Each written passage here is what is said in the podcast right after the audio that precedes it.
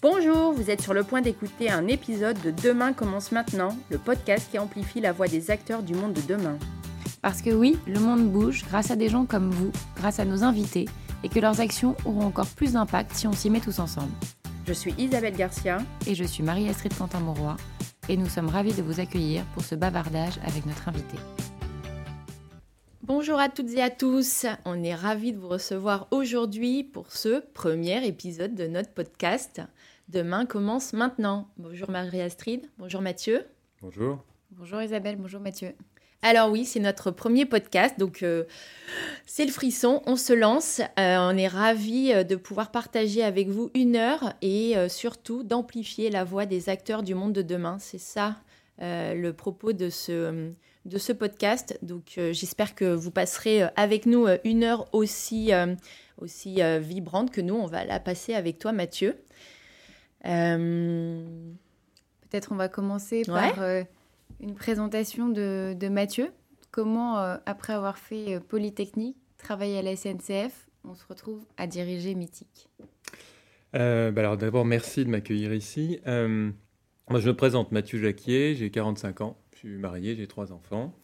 et je suis le CEO de Mythique Europe depuis trois ans.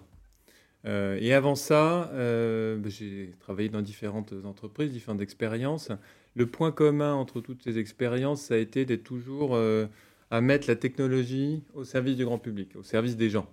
Euh, et toujours avec un angle sur l'innovation. Par exemple, moi j'ai travaillé chez SFR pour lancer euh, la nouvelle box.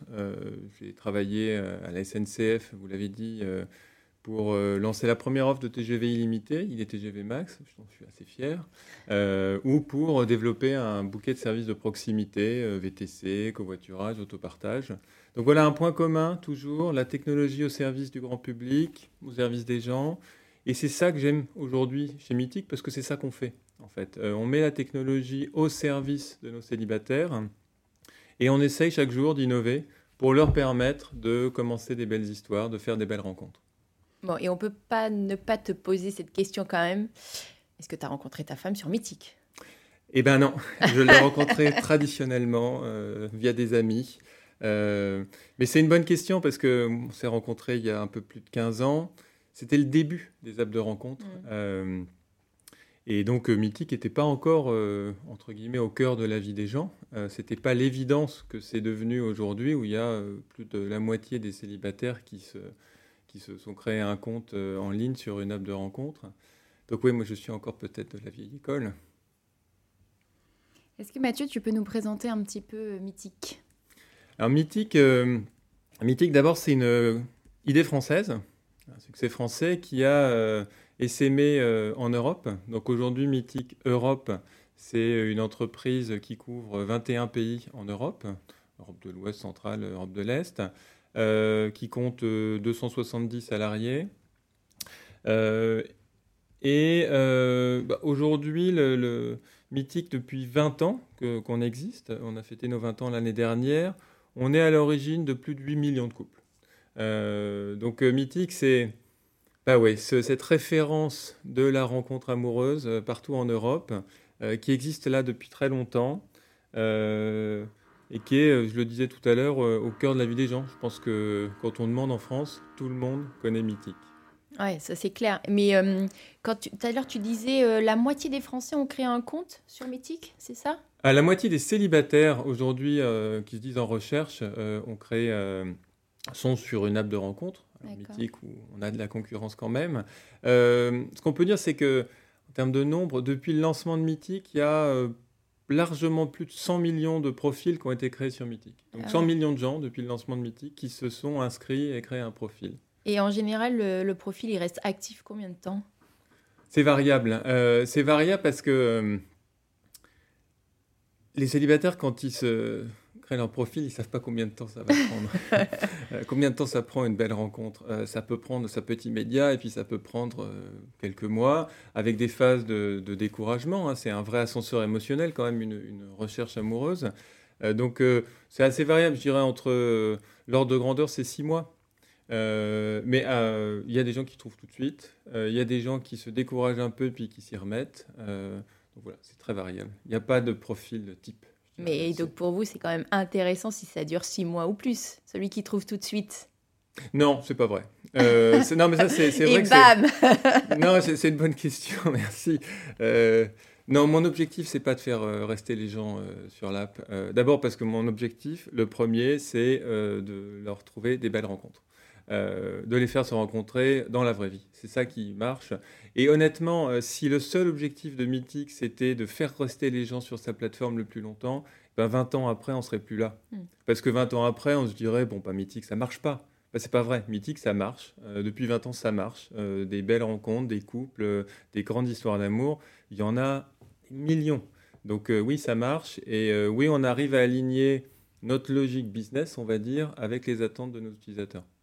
Et est-ce qu'on sait combien de temps ça prend entre l'inscription et la première rencontre physique? Est-ce qu'on a un, délai Alors, je ne sais pas répondre directement à ça, mais je peux vous raconter ce que c'est que la temporalité des preuves d'engagement, on va dire. Euh, Une belle histoire, comment ça commence? C'est quoi l'histoire d'une belle histoire?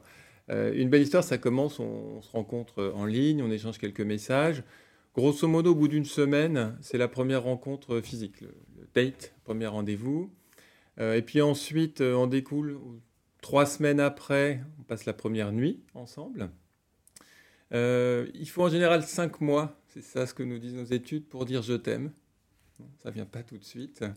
Et puis ensuite, bah, il y a les étapes euh, ultérieures. Il faut huit mois pour faire un double des clés ou faire de la place dans son placard. Euh. il faut deux ans pour emménager ensemble. Et puis après, si ça continue euh, vraiment jusqu'au bout, au bout, c'est au bout de trois ans qu'on a un enfant ensemble. Et c'est seulement au bout de cinq ans qu'on se marie, si jamais on se marie. Bah attends, mais enfin c'est une moyenne parce que deux ans pour emménager ensemble, ça c'est c'est pas quand tu as euh, plus de 35 ans, tu vois. Tu pas besoin de deux ans pour savoir si euh, la personne que tu as à côté de toi, euh, c'est la bonne. Bah, c'est. D'abord, les célibataires dont on parle, ils ont entre 20 ans et 80 ans. Donc, il y a beaucoup de diversité de profils et de comportements qui est extrêmement riche.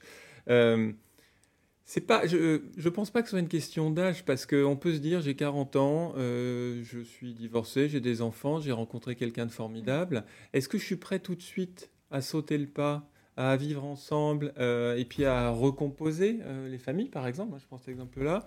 Je ne sais pas. Ça dépend des gens. Euh, et de la même façon, j'ai 25 ans, je commence ma vie professionnelle, j'ai mon petit studio que je loue à Paris. Est-ce que tout de suite, on se met ensemble, au sens on vit ensemble? Je ne crois pas que ce soit le cas non plus. On entend ça, le vocabulaire amoureux, enfin pour désigner sa moitié, il est, très riche. On dit euh, on est ensemble, on vit ensemble, on s'est mis ensemble, on sort ensemble. Il y a plein de petites subtilités là-dedans qui décrivent une gradation effectivement de ces preuves d'engagement. Donc c'est difficile de tout réduire à un seul cas. Ah non, mais c'est clair. Et euh, si on parle un peu, euh, tu vois, en, digital, en parcours client, c'est quoi les bailleurs persona que vous pouvez avoir? Enfin, c'est quoi les personas vous travaillez sur quel persona? Euh, D'abord, bon, il y a quand même un sujet euh, dans nos personas. On essaye d'avoir une représentativité forte des sociétés européennes dans lesquelles on opère, parce qu'on opère dans 21, 21 euh, pays et 21 fois des cultures et des enjeux qui sont légèrement différents, même s'il y a énormément de points communs entre tous les célibataires européens, ça c'est certain. Bah, il y a des hommes et des femmes. Il y a des gens de tous âges et puis toute géographie. Euh, là, j'ai parlé rencontre euh, hétéro, mais bon, euh, ça marche aussi pour la rencontre homo. bah oui, mes personas, il faut que j'ai une parité entre les hommes et les femmes. c'est sûr que c'est la condition essentielle de la rencontre. Donc forcément, il faut décrire ces personnages. Euh, et puis ensuite, les célibataires, il y a sans doute des motivations qui sont différentes à 25-30 ans, à 40-45, et puis on en reparlera peut-être après, à 55-60. Donc oui, on a des personnages qui essayent de décrire ces différents moments de vie qu'on peut avoir. C'est quoi la projection euh, d'une belle rencontre et d'une belle histoire quand on a 25 ans, quand on a 40 ans, quand on a 55 ans Forcément, c'est différent. Donc nous, on en tient compte, on essaie d'adapter notre proposition à ça du coup, c'est hyper dur. En fait, euh, tu me dis 21 euh, pays. Euh, c'est quoi les. si, avais, si tu pouvais les lister, les trois similarités entre les célibataires européens dans les 21 pays et les trois plus grosses différences? Ah, Ça, c'est une question piège, difficile. Euh, bah, les différences, euh, j'ai commencé par les différences parce que c'est toujours plus facile en fait. Euh, les différences, c'est sûr que on a en tête des, des, images d'Épinal qui sont assez vraies finalement sur, par exemple, une notion d'égalité homme-femme. C'est pas du tout la même perception dans des pays nordiques ou des pays plutôt méditerranéens. qui est-ce qui fait le premier pas? Mmh. on, Deux profils, on se plaît. Qui est-ce qui envoie le premier message? C'est vrai que dans le sud de l'Europe, bah, c'est surtout les hommes qui font le premier pas. Euh, dans le nord de l'Europe, c'est pas vrai. C'est équivalent. Euh, donc là, il y a une vraie posture euh, qui est très très différente et qui après se retrouve bah, dans l'activité, on va dire, de nos célibataires. donc ça, c'est un premier élément de, différence. Après, il y a aussi une autre chose, on parlait d'Europe du Nord, Europe du Sud. Effectivement, l'Europe du Sud, on voit que les messages, ils sont plus nombreux, ils sont plus longs. Euh, en Europe du Sud, on parle plus. Euh, ça, c'est pas faux. Euh, en Europe du Nord, effectivement, peut-être qu'il y a un peu moins de messages et peut-être qu'on va plus directement au premier rendez-vous. voilà pour les différences. Après, ce que disent ces différences, c'est qu'en fait, c'est très petit. Hmm. Il y a très peu de différences, en fait. on peut en chercher, mais sur le fond, rien n'empêche un célibataire portugais de rencontrer une célibataire suédoise et vice-versa. Il n'y a pas d'objection là-dessus à la fin, ce qui quand même rapproche les gens, c'est que pour que la rencontre elle se fasse, il faut habiter pas trop loin. On a quelques beaux exemples effectivement de gens qui d'un bout à l'autre de l'Europe peuvent se rencontrer, mais pour que ça se produise vraiment, c'est quand même plus facile si vous habitez dans la même ville ou à proximité, parce que sinon le premier rendez-vous il est vraiment très très très difficile à, organiser. Et quels sont les, les éléments différenciants de Mythique par rapport aux autres applications qui peuvent exister? D'abord, Mythique, euh, on a un positionnement historique sur euh, le réel et l'authentique. Nous, ce qu'on cherche, et ce que je vous dis depuis le début, c'est euh, on cherche à créer des belles histoires. Je ne vais pas juger ce que font mes concurrents, mais il y a une gradation dans ce qu'on peut appeler une belle rencontre et une belle histoire. Nous, on cherche une belle histoire avec de l'authentique et du réel là-dessus. Donc, on a un positionnement qui est très fort là-dessus et qui parle particulièrement ah, euh, on parlait de génération 30-50, euh, c'est vrai qu'il y a euh, un vrai sujet, parce que ça correspond aux, attentes de nos célibataires à ces moments-là. Peut-être que quand on a 20 ans, on a une projection, encore une fois, de la rencontre qui est un peu différente, et c'est pas ça qu'on projette dans la marque mythique. mais au fur et à mesure qu'on évolue dans ces attentes, effectivement, on, se retrouve sur cette attente de quelque chose qui est une relation euh, entre guillemets sérieuse. Même si ce mot-là, attention, sérieux, ça ne veut pas dire ennuyeux. Euh, sérieux, quand nos célibataires nous le disent, je veux quelque chose de sérieux, je veux du sérieux, c'est-à-dire je veux quelque chose d'authentique qui va durer, dans lequel il y a de l'engagement. Euh, donc c'est ces valeurs-là qu'on va porter, nous. Mais donc aujourd'hui, Mythique correspond à un besoin d'une grosse tranche d'âge 30, 50 pour, enfin, pour simplifier, hein. si on veut. Euh, qui recherchent une histoire sérieuse de l'engagement. Et tu dis, euh, ceux qui ont plus, aujourd'hui autour de 20 ans, euh, ont d'autres aspirations. Et cette génération, elle va grandir. Pas sûr qu'elle prenne les codes ou les envies, les, les besoins de celle qui est aujourd'hui à 30, 50 ans. Alors, est-ce que Mythique va évoluer et va, ou va garder son, son ADN coûte que coûte, même si ça répond plus à un marché?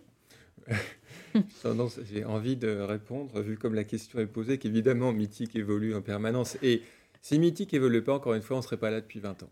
Euh, donc on s'évolue aux attentes. Et euh, ce qu'on peut noter euh, en regardant en arrière, c'est que depuis 20 ans, Mythique sert les besoins d'une population qui est autour de la trentaine. finalement, l'âge de nos célibataires, il n'a pas largement évolué. Ce qui veut dire qu'il y a eu beaucoup de renouvellement. On aurait dit Mythique n'a pas changé. Pas Mythique, euh, il y a 20 ans, c'était pour des gens de 30 ans. Aujourd'hui, c'est plus pour des gens de 50 ans. Non, c'est pas vrai. Euh, donc on s'adapte, on évolue, mais on reste effectivement sur une promesse qui correspond à un moment de la vie, peut-être. Euh, donc c'est pas forcément un sujet générationnel. Et moi, je refuse de croire que les nouvelles générations seraient radicalement différentes d'autres générations pour ce qui est de leurs attentes. Par contre, les attentes, elles évoluent. Individuellement, on ne cherche pas la même chose à 20 ans, à 30 ans ou à 40 ans. Euh, donc, bah, à chaque, euh, entre guillemets, âge de la vie, euh, ces attentes et les réponses qu'on peut apporter. Et est-ce que vous retrouvez des personnes qui sont inscrites et qui ont des moments de vie, à des moments de vie différents reviennent sur Mythique? Oui, bien sûr qu'il y a des gens qui peuvent revenir parce que on a parlé de belles rencontres, mais après, malheureusement, bah, il y a aussi des belles rencontres qui peuvent durer un an, deux ans. Et puis après, bon, bah, voilà, la vie est ce qu'elle est. Donc, on a des gens qui peuvent revenir sur Mythique deux, trois, quatre ans après. c'est peut-être la plus belle preuve de confiance qu'ils nous font de revenir, parce que ça dit qu'en en fait, bah, ils ont été satisfaits mm. euh, du service qu'on leur a rendu, de l'accompagnement euh, mythique, et ils reviennent. Donc oui, ça c'est plutôt une belle preuve. Euh, après, je leur souhaite de ne pas revenir, évidemment. Je souhaite que ces belles histoires d'amour, elles durent éternellement. Mais après, ça, c'est la vie de chacun. Et est-ce que les gens vous donnent des nouvelles? Ils nous donnent beaucoup de nouvelles, oui. Ça, c'est c'est quelque chose qui fait que travailler chez Mythique, c'est complètement différent d'ailleurs, sans doute, au moins de ce que j'ai connu avant. Euh, tous les jours, on reçoit euh, des petits mots, des messages, euh, des faire-part, des faire-part de mariage, des faire-part de naissance. Donc, si vous venez dans nos bureaux, on a un mur entier où on affiche tous les témoignages qu'on reçoit. Donc ça, c'est quelque chose d'extraordinaire parce que ce, voilà, ce, retourne des clients euh, et des célibataires qui nous disent euh, bah, on est plus célibataires justement grâce à vous. Euh, et voilà ce que c'est notre belle histoire.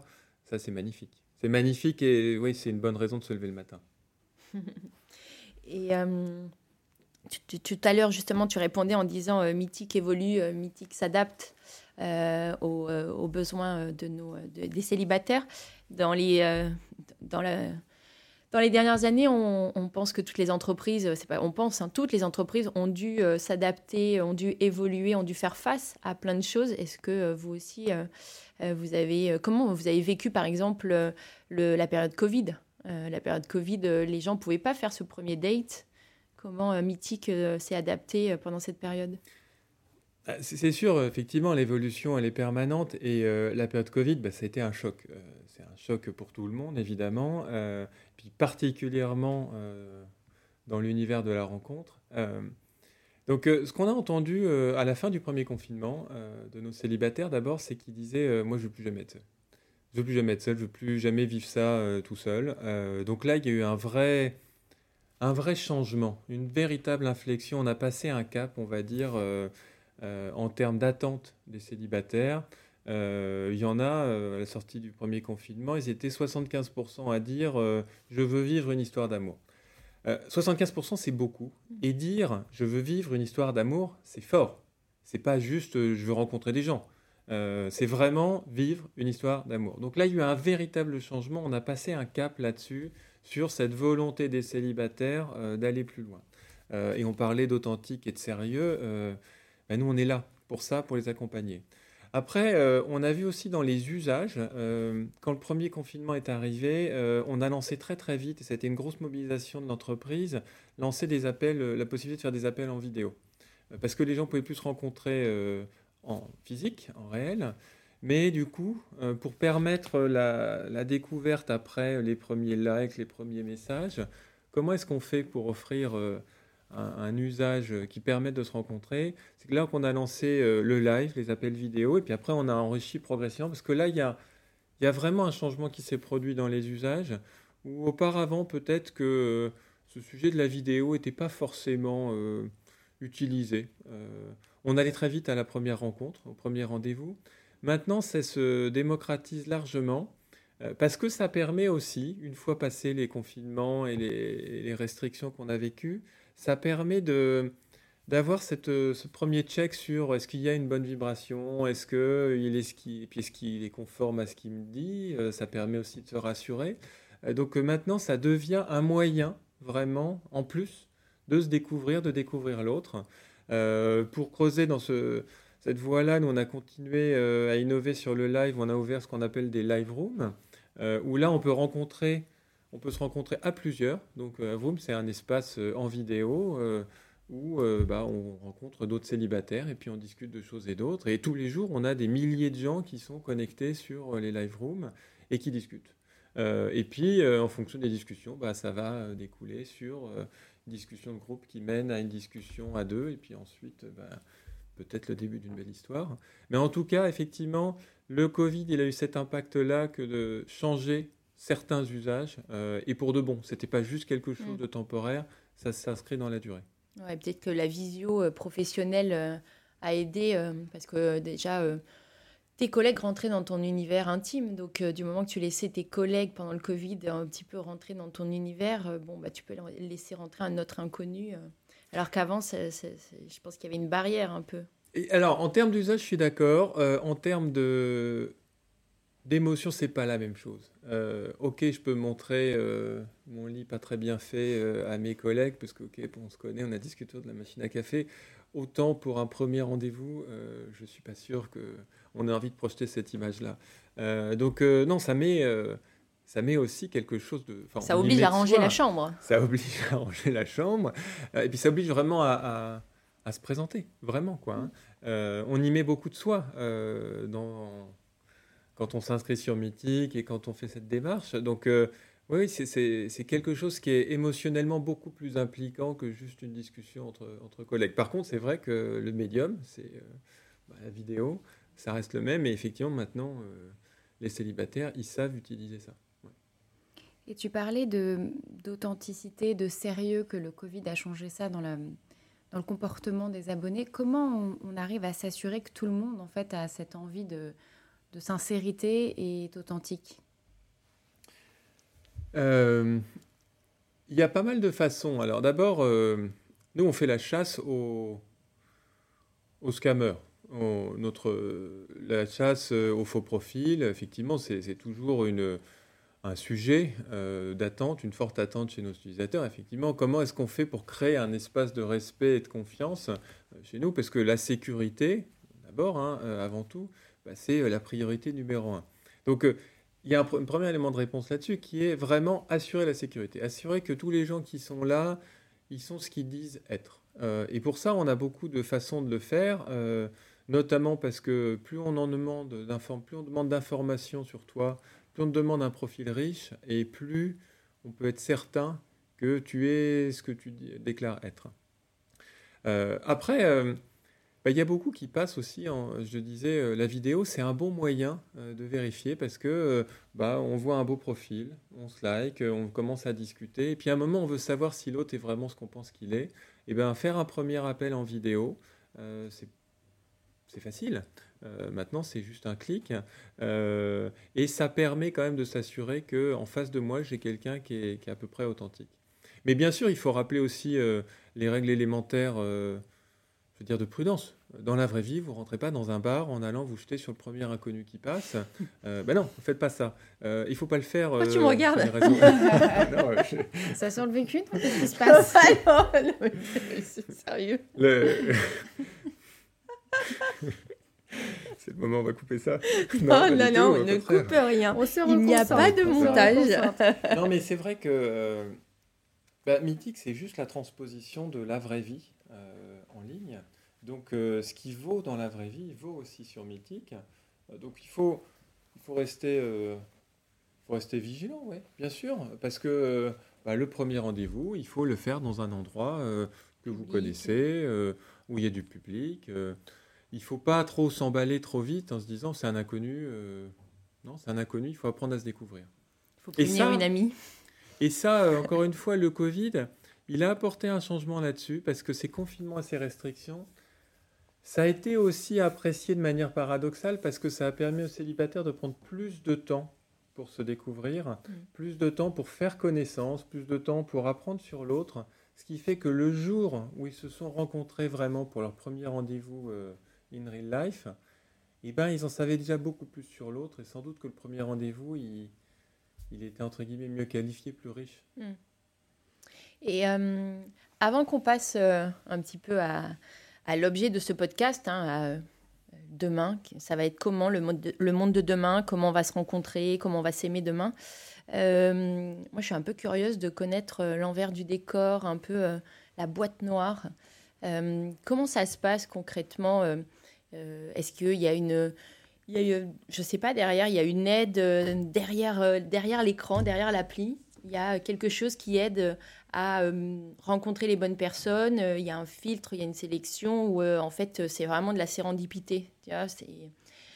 pour nos auditeurs, peut-être qu'ils ont envie de savoir, mais concrètement, est-ce que c'est juste magique ou est-ce qu'il y a quand même quelqu'un qui m'aide derrière?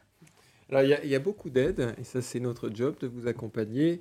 Et il y a une touche de magie, et la magie, c'est à vous de la porter aussi, parce que c'est la magie de la rencontre entre deux personnes.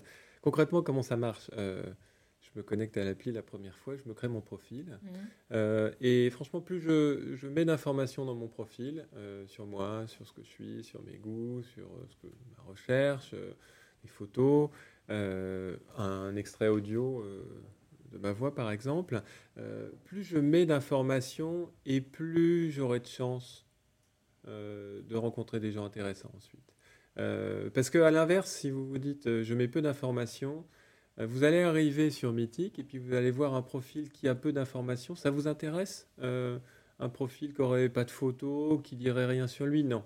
Donc, euh, vous posiez la question à Astrid sur l'authenticité. Bah, l'authenticité, elle commence là. Dès le début, je crée un profil et j'essaie d'être le plus honnête sur ce que je suis, ce que je recherche. Et puis ensuite, au fil de l'expérience, on va vous proposer différentes manières de découvrir des profils on va vous montrer des profils, euh, une photo, des textes, l'information. Euh, vous pouvez aussi euh, chercher sur des critères particuliers, mais vous pouvez aussi utiliser, vous connecter à des live rooms, où là vous avez une discussion en live avec une trentaine de célibataires sur tous les sujets. ça vous permet de découvrir des gens. Vous pouvez aussi vous rendre à nos événements, parce que depuis des années, Mythique organise des événements pour célibataires. Euh, et ça, c'est aussi une autre façon euh, de se rencontrer. Euh, et je n'oppose pas, du coup, la rencontre, on va dire, online et la rencontre in real life. Les deux sont assez complémentaires. Et puis, je parlais de l'audio. ça, on a lancé ça depuis un an, le fait de pouvoir enregistrer un extrait de votre voix. Et ça, c'est une très belle façon aussi de rencontrer des célibataires, entre guillemets à l'aveugle, parce qu'on n'entend que leur voix, mais bon, euh, on est ici pour en mm. témoigner dans ce podcast qu'il y a quelque chose qui passe dans la voix, euh, une émotion, une vérité qu'on n'a pas sur une photo, qu'on n'a pas sur un texte, qu'on n'a pas en répondant à un questionnaire. Euh, moi, je crois beaucoup que la voix, c'est oui, oui, ah c'est clair et totalement authentique, c'est totalement vous. Oui, c'est certain. Et en même temps, je pense que, enfin, je ne sais pas la proportion, mais tu as une grande majorité de profils où tu dois avoir euh, j'aime les voyages, j'aime les sorties entre amis, euh, j'aime le cinéma. Donc, euh, ah, c'est vrai, mais j'ai pas dit que c'était facile de se présenter. c'est pas facile. et là, il faut, il faut être. On peut avoir besoin d'aide, on peut avoir besoin de coaching. Alors, nous, ce qu'on fait là-dessus, c'est que d'abord, on a un service client. On a des gens qui sont là pour répondre au téléphone, pour répondre par mail, si vous avez besoin d'aide. Et puis, on a aussi beaucoup de d'expériences qu'on propose autour du coaching. Euh, coaching sur euh, bah, comment on fait euh, la rencontre, c'est quoi les, codes, comment on fait pour mettre une belle photo, comment on fait pour envoyer un beau premier message, comment on fait pour témoigner de son intérêt, voilà, comment on fait pour se présenter soi-même? Franchement, c'est pas évident. J'ai 35-40 ans, je j'étais en couple, tout d'un coup, je me retrouve célibataire, il faut entre guillemets réapprendre. Bah, euh, on a des célibataires qui nous disent euh, accompagnez-moi là-dessus. Et nous, on est là pour les accompagner justement. J'ai vu que euh, chez Mythique, il y a la possibilité de créer soi-même son questionnaire. C'est ça, destination des autres Apparemment. on peut, chez Mythique, on peut remplir, on a des profils qui sont extrêmement riches. Vous avez centaines d'éléments auxquels vous pouvez répondre. Donc ça permet effectivement d'être très très explicite ou très riche euh, sur sa personnalité. Et puis à l'inverse, euh, c'est pas juste un algorithme qui va vous pousser des, euh, des profils, c'est euh, vous avez la possibilité, si vous voulez, de chercher des profils sur des critères très particuliers. Parce que vous, vous cherchez sur, je sais pas, vous cherchez absolument quelqu'un qui serait vegan, parce que pour vous c'est extrêmement important. Bah, vous pouvez chercher sur ce critère-là, vous pouvez chercher sur il a des enfants, il n'a pas d'enfants, vous pouvez chercher sur moi, il est bouddhiste ou pas. Euh, ça dépend de vos motivations personnelles. Mais effectivement, et encore une fois, plus vous mettez d'informations sur vous, euh, plus vous avez de chances euh, d'initier, d'amorcer la belle rencontre parce que vous correspondrez, vous trouverez les personnes qui peuvent vous correspondre. Et même sur ces, sur ces filtres, vous évoluez par exemple, est-ce que là vous réfléchissez, ou vous l'avez peut-être fait, je n'ai pas vérifié, je, je veux quelqu'un qui ne prend pas l'avion une position très radicale comme ça. Euh, je ne voyage qu'en train, donc je ne veux pas avoir un partenaire qui lui prenne l'avion. Là-dessus, il y a deux façons de répondre à ça. Alors d'abord, il y a beaucoup de champs d'expression libres. ça, c'est important aussi parce que je ne veux pas enfermer les utilisateurs dans un parcours digital qui serait trop rigide. Donc je leur offre beaucoup d'expressions euh, libres où ils peuvent s'exprimer eux-mêmes. Ils ont euh, soit un petit résumé euh, où ils peuvent raconter qui ils sont, ce qu'ils attendent, ou des petites réponses clés qui permettent justement, si j'avais une heure de plus par jour, qu'est-ce que je ferais Quelle est mon idée idéale du voyage Qu'est-ce que je prends toujours avec moi Enfin, des questions qui vous permettent de commencer à vous décrire ce qu'on appelle un icebreaker. Mm. Parce qu'il faut, en fait, tout le sujet de la question que tu poses sur euh, j'aime, j'aime pas les voyages, je suis pour ou contre l'avion, c'est à la fois pour se décrire, mais c'est surtout pour amorcer la discussion. C'est une perche tendue parce que il y a quand même une conviction euh, au fond, c'est que je disais, il y, a de la magie. La magie, c'est qu'à la fin, on va quand même vous permettre de pas vous retrouver enfermé dans vos petites cases d'identité ou de questionnaire, mais au contraire d'essayer d'inciter à dépasser les différences. C'est ça qui est intéressant, dire, bon, ok, bah, on n'a pas forcément les mêmes hobbies, mais par contre, il y a des choses qui nous intéressent parce qu'on a les mêmes motivations, ou alors on a les mêmes hobbies, c'est formidable, et alors là, on a plein de choses à faire, mais euh, il faut juste amorcer la conversation. Euh, et ça, bah, icebreaker, c'est notre terme à nous. Euh, oui, il faut briser la glace au début pour qu'on puisse continuer.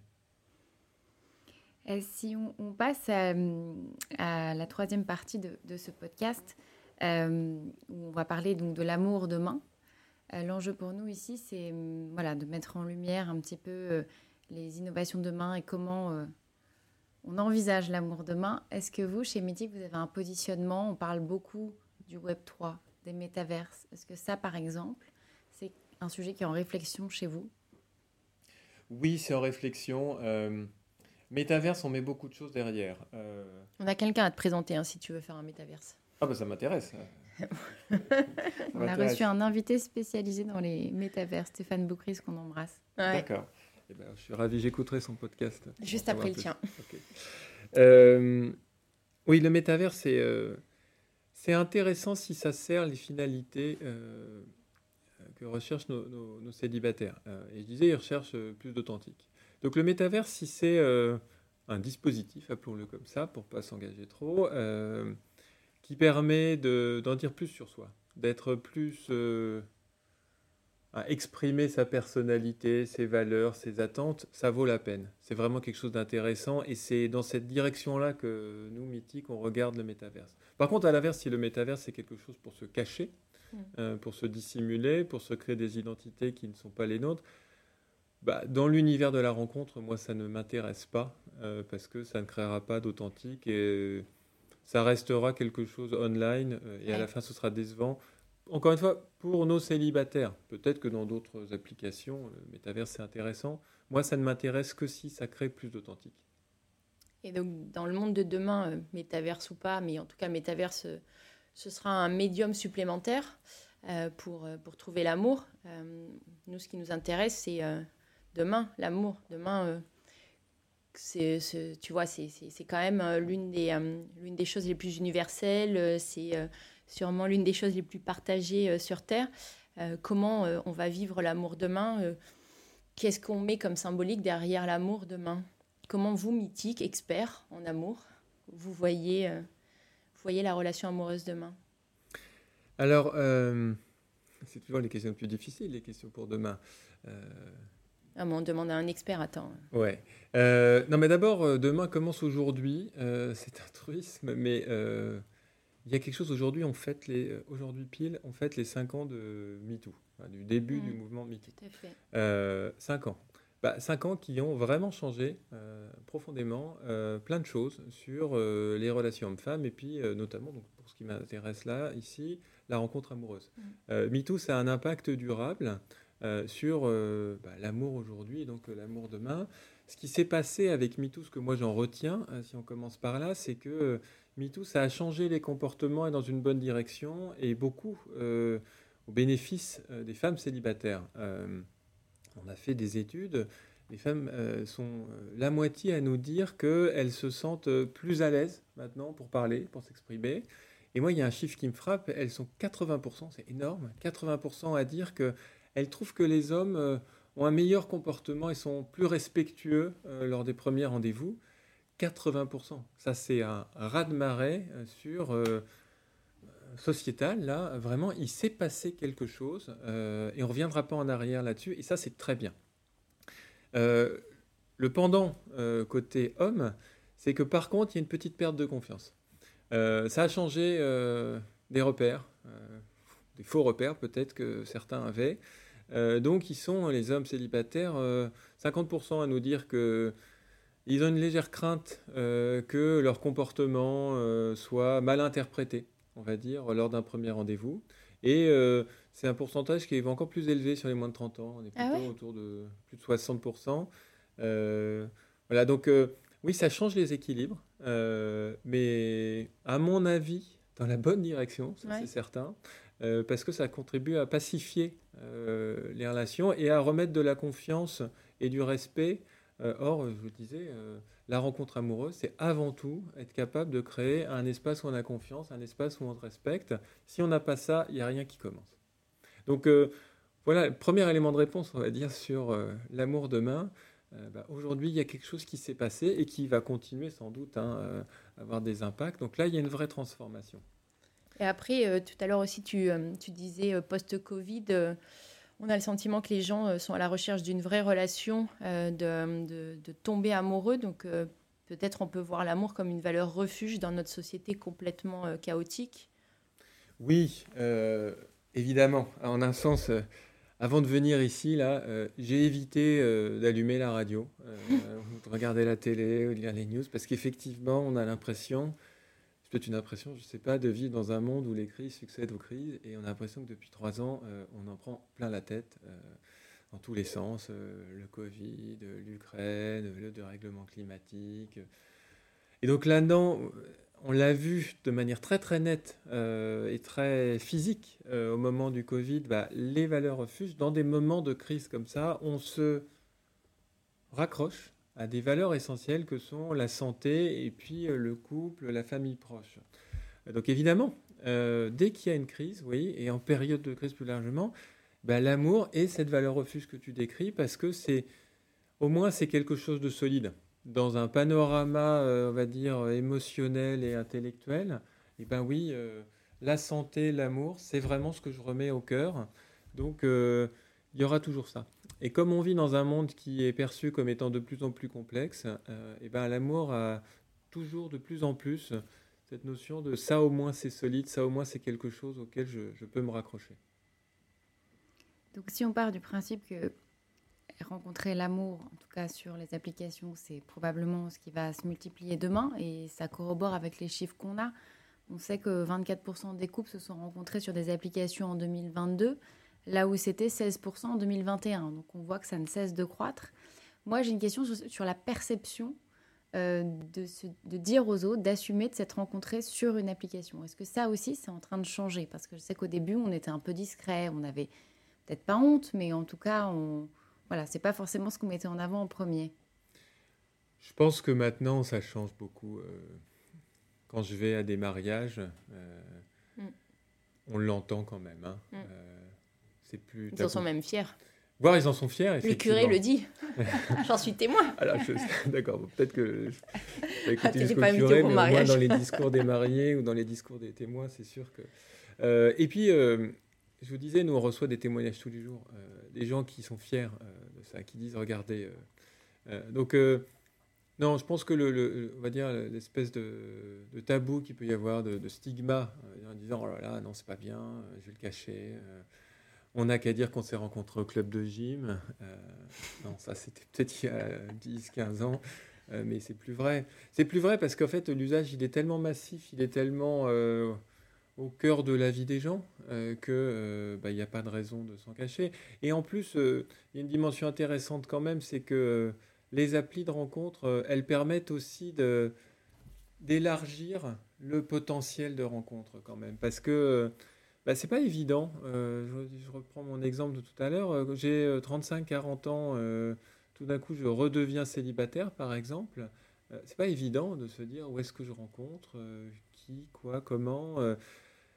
mes amis sont tous mariés, en couple, donc c'est pas par ce biais-là que je vais rencontrer. au bureau, je sais pas. Donc les, lieux habituels, traditionnels de socialisation et de rencontre, eh ben, ils offrent beaucoup moins de perspectives. Donc heureusement qu'il y a les apps de rencontre, parce que sinon, bah, euh, à 35-40 ans, ce serait vraiment beaucoup plus difficile. Alors évidemment, ça ne retire rien au charme des rencontres euh, mm. dans la vraie vie, mais euh, il y a 50 ans, on se rencontrait peut-être à la chorale ou de la paroisse, où c'était la famille qui nous trouvait des gens bien. il y a 30 ans, c'était peut-être à l'école, à l'université. il y a 20 ans, c'était peut-être au bureau. Euh, aujourd'hui, la rencontre en ligne, elle, prend une part euh, prédominante euh, dans les lieux, on va dire, de rencontre. c'est ça, ça c'est une évolution de fond. Et c'est encore une fois, c'est là au mythique, nous, nous sommes hyper heureux et fiers d'accompagner ce mouvement-là, parce que c'est un mouvement de fond. Et à mon avis, il n'est pas prêt de s'arrêter. Et tu penses que demain, dans le monde de demain, ce sera, ce sera vraiment, vraiment le canal prédominant? Ce sera un des canaux euh, dominants. Mais ce qui est, ce qui est facile, entre guillemets, quand on est euh, en ligne, c'est qu'au moins on est clair sur ses intentions. Sur Mythique, tous les gens que tu rencontres, hmm. bah, ils sont célibataires et ils, sont en recherche de rencontres. Hmm. Euh, c'est pas la même chose quand tu vas dans un bar ou au bureau, quoi. Hein. C'est quand même beaucoup plus délicat, on va dire, d'amener le sujet. Même la salle de sport. Hein. Moi, j'y vais pour faire du sport. Euh, donc, au moins, euh, on est dans un univers et un espace euh, de confiance, on va dire, encore une fois, parce que bah, on, on, est à peu près clair sur les intentions des autres, et ça, ça permet déjà de décomplexer la rencontre, la discussion, on va dire, comment on, on, brise la glace au début. Au moins, là, c'est un peu plus facile. Mais par contre je rebondis, euh, tout ne se passera pas en ligne. Non, non, non, bien sûr que non. Et euh, le Mythique, euh, l'objectif de Mythique, c'est de créer cette étincelle, d'accompagner pour ces premiers moments de la rencontre. Et puis ensuite, ça se passe dans la vraie vie. Ensuite, ça se passe autour d'un café, un premier rendez-vous. Et qu'est-ce qui passe à ce moment-là entre deux personnes? Ça, c'est là où la magie, elle continue d'opérer. Elle continuera d'opérer toujours. On parle beaucoup euh, des trentenaires, quarantenaires, mais Mythique euh, accompagne aussi d'autres générations. C'est voilà, une application qui est intergénérationnelle. Est-ce que tu peux nous parler peut-être des personnes un peu plus âgées? Oui, euh, c'est alors c'est drôle d'ailleurs la façon dont tu poses la question parce que on n'a pas de mots pour décrire et je veux pas enfermer dans une image il y a des mots très moches. Euh, senior, c'est très moche. Euh, plus de 50 ans, c'est un tout petit peu euh, limitant parce que c'est quand même très très vague. ce qui est certain, c'est que à partir d'un certain âge, il y a une forme d'invisibilité de la rencontre amoureuse. il y a une espèce de tabou autour de ça. et ça, c'est assez insupportable parce que là, il y a vraiment une inégalité de traitement très forte. Euh, c'est pour ça que nous, en 2017, nous, Mythique, on a lancé une nouvelle marque, une nouvelle application qui s'appelle Disons Demain, en France, euh, et puis dans d'autres pays européens. Euh, Disons Demain cible les célibataires de plus de 50 ans, les jeunes de plus de 50 ans, qui sont en recherche, qui veulent faire des belles rencontres. c'est vrai qu'il y avait un énorme tabou, il y a toujours hein, aujourd'hui. en 2017, quand on représente deux personnes qui ont visiblement 55-60 ans qui s'embrassent, dans une pub, à la télé, bah, ça fait réagir. Ça fait réagir de la même façon quand on montrait en 2014 deux femmes qui s'embrassaient dans une pub télé euh, mythique.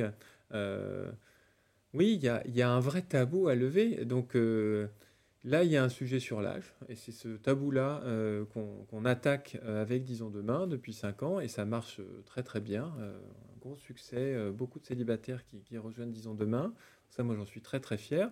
Et je disais aussi 2014 de femmes qui s'embrassent parce que des tabous dans la rencontre amoureuse, bah, il y en a euh, sur l'âge, il y en a sur euh, la sexualité. Euh, c'est le rôle qu'on peut jouer d'essayer de lutter contre ces tabous. Alors on n'est pas seul là-dedans, on ne suffira jamais dans ce combat, on a besoin d'alliés, mais en tout cas ça fait partie des combats qu'on porte. Oui. cette notion de de rendre la rencontre amoureuse possible pour tous, c'est inscrit au, cœur de Mythique de ce qu'on est. Et donc ça, nourrit euh, cette euh, discussion sur euh, l'amour demain, c'est quoi? Bah Déjà, l'amour demain et la rencontre amoureuse demain, c'est la rencontre amoureuse pour tous, à tous âges en fait. Hein. on a dit les postures différentes qu'il peut y avoir à tous les âges. Mais effectivement, représenter la rencontre amoureuse après 50 ans, c'est quelque chose d'extraordinairement important, sachant que très vite, là, on y est presque, la moitié de la population européenne a plus de 50 ans. La moitié. Ah c'est déjà le cas en Allemagne, et puis dans le reste des pays européens, on s'en approche, je crois qu'en France, on est à 45%, donc c'est une réalité aussi. on vit plus longtemps, et on a 55 ans, on peut être célibataire, on a envie de rencontrer quelqu'un pour euh, partager des centres d'intérêt, euh, pour euh, sortir au cinéma, pour aller au resto, pour partir en voyage. et en plus, à 55 ans, bah, on n'a plus forcément les contraintes qu'on pouvait avoir à 40 ans parce que les enfants ont grandi, ils sont plus là. Donc, je suis tenté de dire que pour certains, ils ont presque 25 ans à nouveau. simplement, ils ont peut-être beaucoup plus de temps. ils savent ce qu'ils veulent et ce qu'ils veulent pas. c'est assez important. et puis, pour beaucoup aussi, ils ont plus de pouvoir d'achat mmh. qui a 25 ans, donc ils ont plus envie encore de sortir euh, et de rencontrer des gens. Donc euh, oui, là, il y a un vrai sujet, euh, un vrai tabou à, abattre, et c'est ça qu'on fait avec Disons Demain, avec pas mal de succès. Moi, encore une fois, j'en suis ravi. Et tel un sociologue, est-ce que tu, tu observes des codes particuliers, des codes autour de la relation amoureuse pour, pour cette génération-là? Alors, Là, euh, il y a une question sur la rencontre, parce que je disais, euh, une belle histoire et une belle rencontre, euh, disons à 55-60 ans, c'est pas forcément les mêmes projections, évidemment, que quand on a 25-30 ans. Pourquoi? Parce qu'on ne se dit pas forcément qu'on va vivre ensemble, par exemple. vous m'avez posé cette question au début du podcast. Peut-être qu'on va rester chacun avec son chez soi, et puis qu'on va sortir ensemble, aller au ciné ensemble, aller rester ensemble. On a un partenaire de vie, on va dire, mais c'est pas forcément pour autant qu'on a envie de se réinstaller ensemble. Donc ça, c'est très variable. Euh, la motivation de dire une rencontre amoureuse, une histoire d'amour, forcément, elle est différente. Euh, et ça, c'est intéressant parce que on pose la question aux célibataires, on leur dit est-ce que vous cherchez plutôt une relation amoureuse ou une relation de type euh, partenaire de vie, compagnon, on va dire. Hein et en fait, bah, évidemment, l'intérêt pour une relation amoureuse décroît quand même un tout petit peu avec l'âge, alors que l'intérêt pour une relation euh, compagnonnage, on va mm. dire, euh, croît. Qui est intéressant, c'est de savoir à quel âge ça se croise.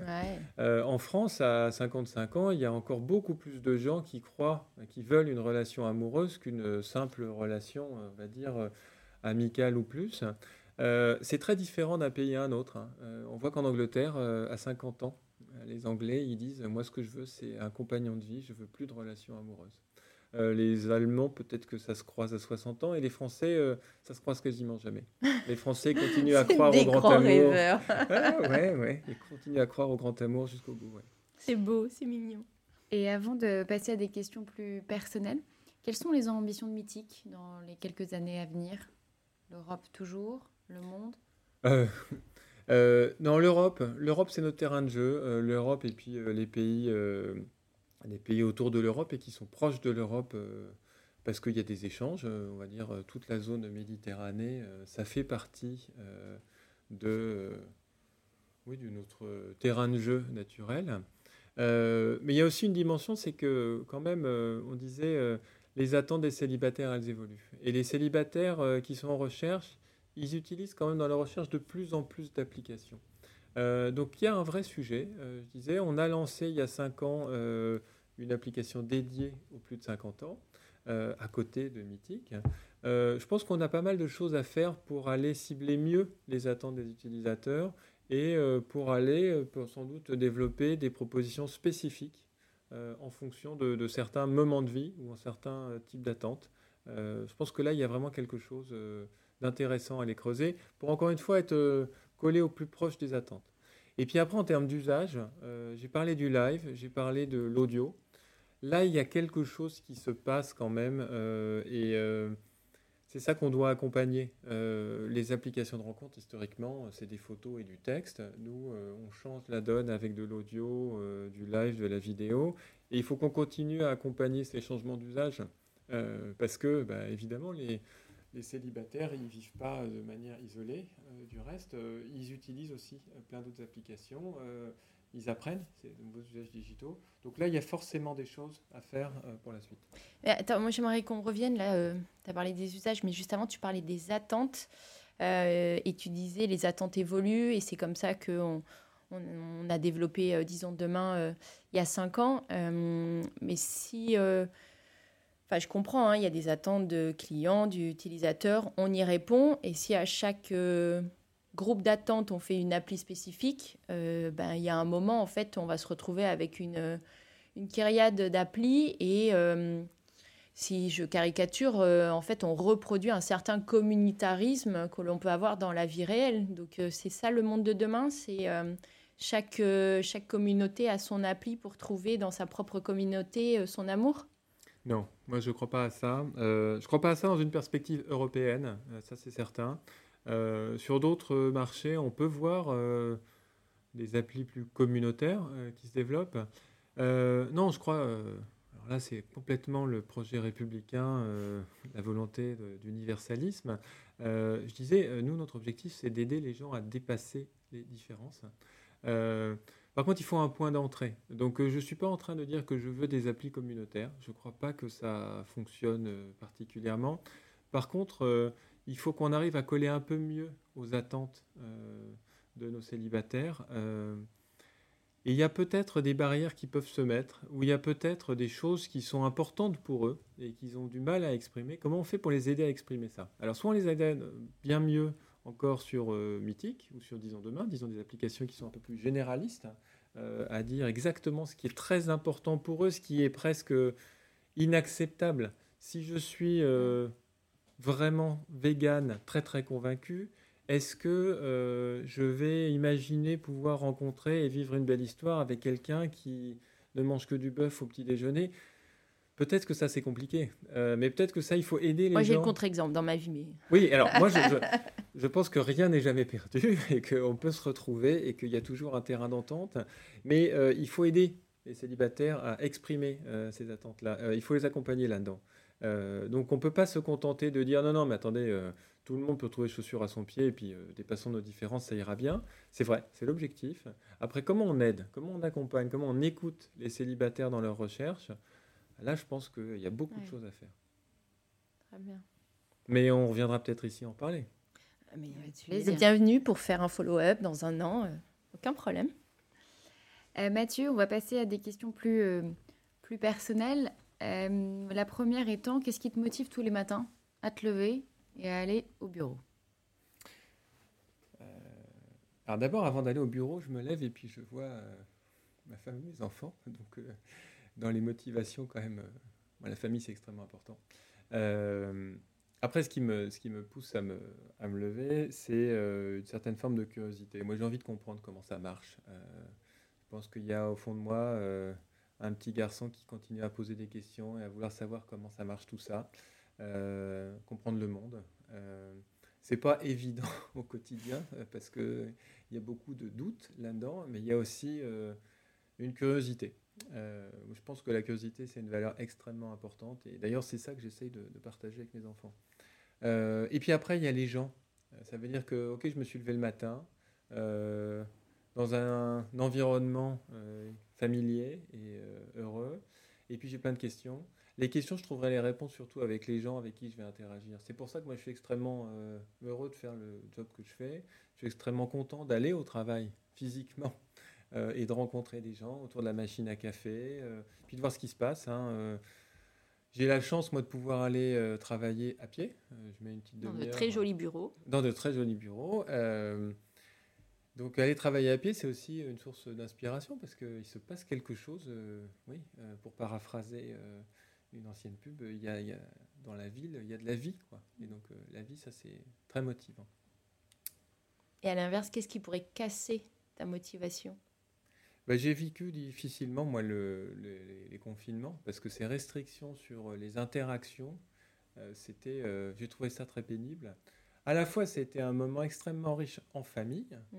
On a eu la chance bah, d'avoir des conditions qui nous permettaient d'être ensemble et quand même de ne pas être entassés les uns sur les autres. Donc on avait de la place parce qu'on était à la campagne. mais c'est vrai que le manque d'interaction, c'est dur. Donc, euh, je ne pourrais pas vivre uniquement en ligne, non. On a bien compris ça. Mathieu, est-ce que tu as des rêves Et si oui, lesquels? Euh, Oui, j'ai des rêves. Je pense qu'ils prennent la forme de questions, en fait. Toujours la même chose. Euh, quand j'étais petit, je rêvais d'être pilote d'essai ou astrophysicien. Aujourd'hui, j'ai toujours plein de questions d'ordre astrophysique ou astronomique, bien sûr. Hein. Euh, il y a quand même des champs formidables d'exploration de ce côté-là. On peut essayer d'inviter Thomas Pesquet. Hein. Je passe un message d'ailleurs, si quelqu'un peut nous aider. Il fait partie des acteurs du monde de demain, je veux bien le recevoir. Après, euh, une vraie question, euh, encore une fois, et moi je suis au cœur de ça, c'est comprendre comment ça fonctionne, comment, comment les gens se rencontrent, qu'est-ce qui fait, qu'est-ce qu'il y a là dans l'âme humaine qui nous pousse les uns vers les autres.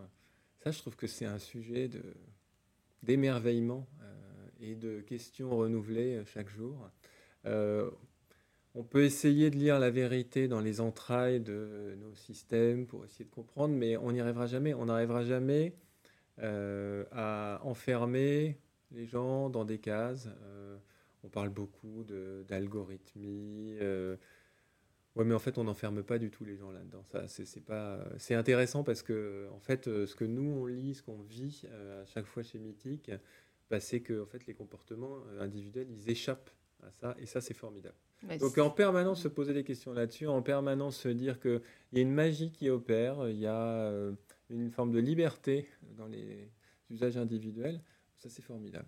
Je pense que c'est même, c'est même ça, tu vois, qui fait que l'homme est homme moi, je me dis, euh, qu'est-ce qui me différencie finalement peut-être euh, des animaux ou d'un algo euh, c'est, Et moi, je résume ça souvent, les, trois, les, trois, les trois raisons pour lesquelles je peux me lever le matin, c'est, c'est retrouver cette capacité à m'enthousiasmer, à m'émerveiller et à m'indigner. Quand je passe une journée sans que l'une de ces sensations a été ressentie, je me dis en fait, c'est quoi, tu vois, enfin ta journée, pourquoi tu n'as pas eu à un moment cet enthousiasme, cet émerveillement ou cette indignation qui caractérise euh, l'être humain? Donc ouais, je, partage. Euh, bon, mais euh, t'es pas parfait quand même. Donc tu fais quoi pour t'améliorer tous les jours? Alors ça c'est certain. Parce que, là tu nous as sorti la phrase waouh. non, je suis pas parfait du tout. je suis pas parfait du tout et je suis bien loin de m'améliorer tous les jours tout ce que je peux dire, c'est que les jours où j'ai senti que je m'étais amélioré, je pense que c'est des jours où j'ai pris un peu le temps. Euh, j'ai pris un peu le temps euh, d'écouter quelqu'un, d'écouter euh, sensation, une émotion, une idée qui passait. j'ai pris le temps de lire un livre, de vivre une expérience un tout petit peu différente. Donc je pense que le temps est la condition absolument nécessaire pour que je m'améliore.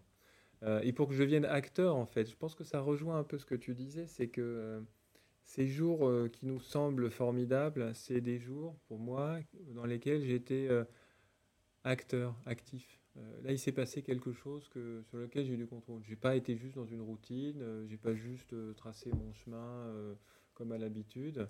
Il s'est passé un petit accident, une petite aspérité, mais l'accident, l'aspérité, il arrive que si tu as envie qu'ils arrivent. Et ça, il faut, donner un peu sa chance et donner un peu. La chance, je la donne avec, en donnant un peu de temps. Ok. Est-ce que tu peux nous citer un échec qui t'a fait grandir? Un seul euh,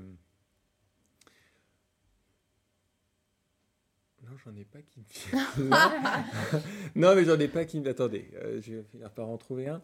Mais euh, non, je J'en ai pas qui me viennent là, mais je peut-être parce qu'en fait, je, je j'ai pas trop peur de l'échec et parce qu'on en commet énormément. Euh, je vais dire comme ça. Est-ce que tu les euh, transformes direct en apprentissage? Tu, Je sais pas, mais chez Mythique, on essaye de se donner l'opportunité Moi, j'essaye de me donner l'opportunité à moi et à mes équipes de tester des choses et puis ça marche, ça marche pas.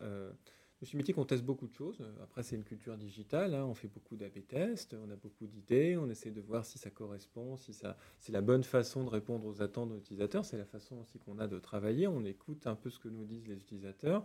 Puis après, on teste des choses. Bon, bah évidemment, il y a une sur deux qui marche pas, quoi. Euh, donc l'échec, c'est un peu une, un contexte habituel, une espèce de condition nécessaire à ce qu'on fait, parce que si on n'a pas d'échec, ça voudrait dire qu'on n'a pas appris grand-chose.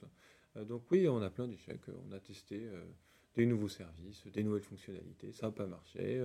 On a essayé de s'organiser d'une façon différente, ça n'a pas marché. Bon, c'est pas grave, on change. On change. Voilà. L'échec comme apprentissage. Oui, comme apprentissage et puis comme partie essentielle de la vie. Voilà. Donc en fait, j'en ai tellement des échecs que je ne peux pas vous en signaler un comme ça. Ok, on va se satisfaire de cette, euh, cette réponse. moi, ça me va, je trouve que c'est très positif.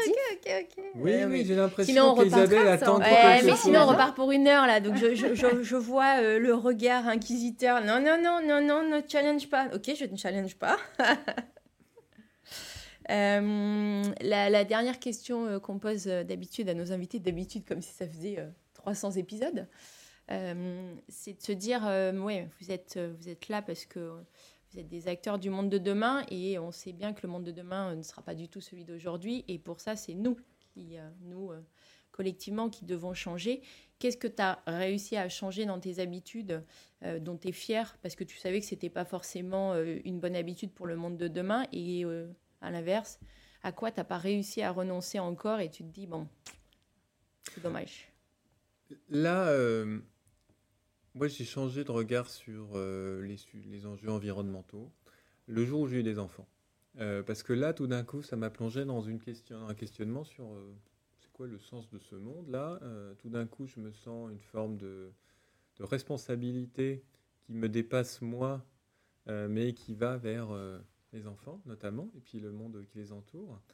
Donc depuis ce moment-là, je pense que ça m'a aidé à prendre conscience et qu'on fait beaucoup de choses. On fait beaucoup de choses à l'échelle individuelle et familiale, on va dire, pour essayer de.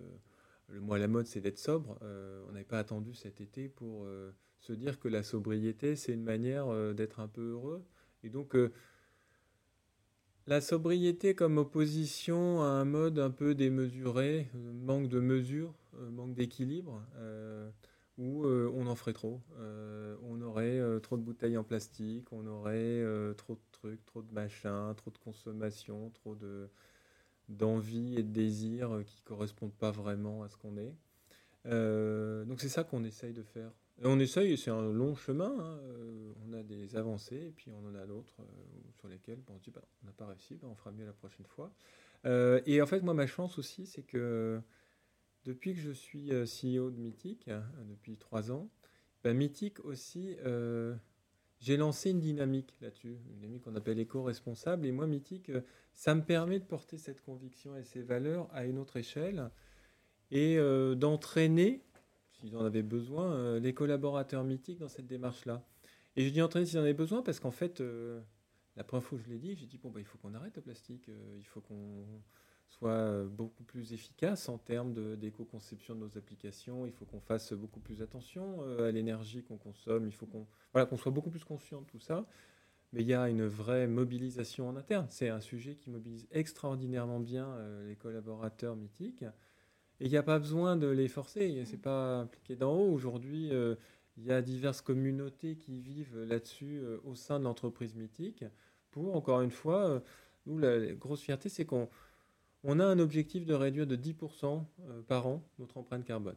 10% par an, c'est quand même assez ambitieux, euh, parce que c'est deux fois, disons, hein, le, rythme des accords de Paris. Mais en fait, tout ce qu'on fait au début, on n'aura pas le faire à la fin, donc euh, c'est toujours ça de gagner.